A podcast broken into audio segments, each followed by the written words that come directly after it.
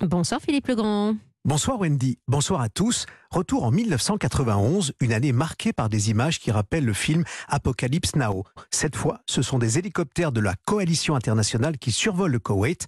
Bonsoir David Hallyday. Bonsoir. Chanteur, auteur, compositeur, multi-instrumentiste de la batterie au piano, des notes de musique aux mots qui touchent les cœurs, vos refrains sont plus que des tubes. L'album 100% que vous avez écrit et composé pour votre père Johnny Hallyday est entré dans l'histoire de la musique avec plus de 2 millions d'exemplaires. Ce soir, vous avez choisi de revenir sur une autre page d'histoire, le 17 janvier 1991, lorsque la coalition internationale se lance dans l'opération Tempête du désert. L'heure est grave. Ce 17 janvier 1991, le président François Mitterrand prend la parole. Son allocution au micro d'Europe 1. Extrait. Les armes vont parler, comme je m'y étais engagé. Tout ce qu'il était raisonnable d'entreprendre pour la paix l'a été, hélas. Comme je l'ai déclaré il y a quelques heures dans mon message au Parlement, pas un mot, pas un signe n'est venu de l'Irak qui aurait permis d'espérer que la paix, au bout du compte, l'emporterait. Puisqu'il en est ainsi, je vous demande, mes chers compatriotes, de faire bloc autour de nos soldats et pour les idéaux qui inspirent notre action. David Hallyday, ce jour-là, le 17 janvier 1991, comme l'explique le président François Mitterrand, euh, l'Irak a envahi le Koweït, euh, réaction de la coalition internationale, euh, l'image qui reste, c'est aussi il y a la violence, mais il y a aussi euh, ces vols d'hélicoptères au-dessus des puits de pétrole coétiens. Pourquoi cette date? Alors, bah, c'est une date qui m'a marqué euh, pour plusieurs raisons. déjà, l'image de cette première euh, attaque aérienne, mais par les, avions de chasse, qui était une attaque de nuit. Et, c'est vrai, moi, je me rappelle les, les tirs et c'était la première fois qu'on ressentait la guerre pas si loin de chez nous finalement. Et ça m'a vraiment impressionné. C'est quand j'entends les, mots de, président Mitterrand, je trouve que c'était des mots très très forts. C'est vraiment quelque chose qui, m'a marqué. Et je me souviens, euh, été l'année aussi où j'ai été euh, sur les terres de mon histoire familiale. Du côté de ma mère, j'ai été visiter la Bulgarie euh, cette année-là.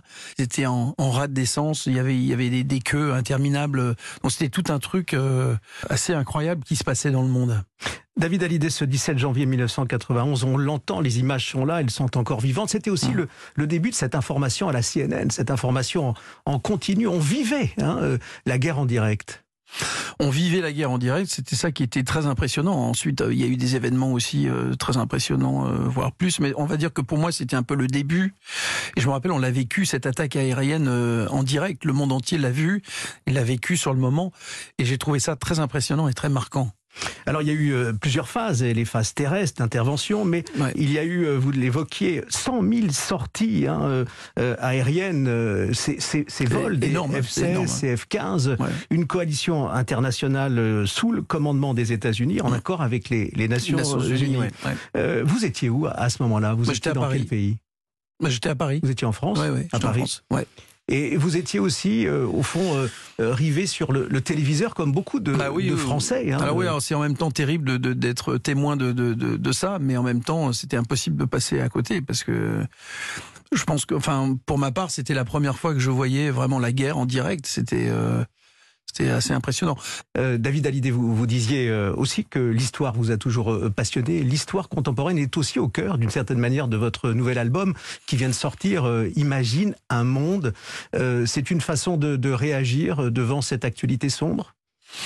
Oui, c'est un album qui est profondément humaniste et, qui s'interroge sur comment on peut faire pour mieux vivre ensemble en fait, parce que je pense que c'est l'une des clés euh, essentielles euh, à un meilleur fonctionnement euh, d'avenir, que ce soit social ou, autre.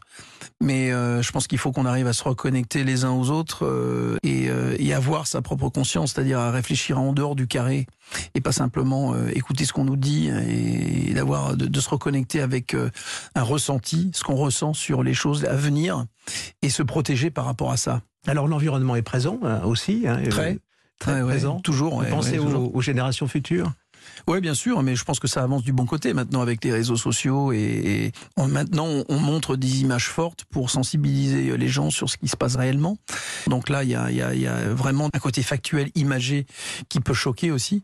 Et je pense qu'on peut passer que par là pour avancer. Voilà. Et je pense que c'est assez rassurant parce qu'il y a des choses qui sont en train de se faire et euh, des réformes qui sont en train d'être proposées aussi au gouvernement, qui sont en train d'être euh, adaptées aussi petit à petit. On y arrive et ça c'est rassurant. Un album pour célébrer l'être humain dans tout ce qu'il a de plus humaniste et de plus humain euh, hallucinogène. C'est le titre que vous avez choisi de vous faire écouter ce soir pour finir ce moment et, refermer cette date historique.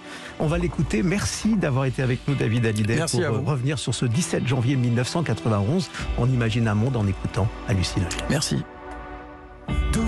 Venais-tu si belle. De quel lointain système? J'ai des images en flashback violent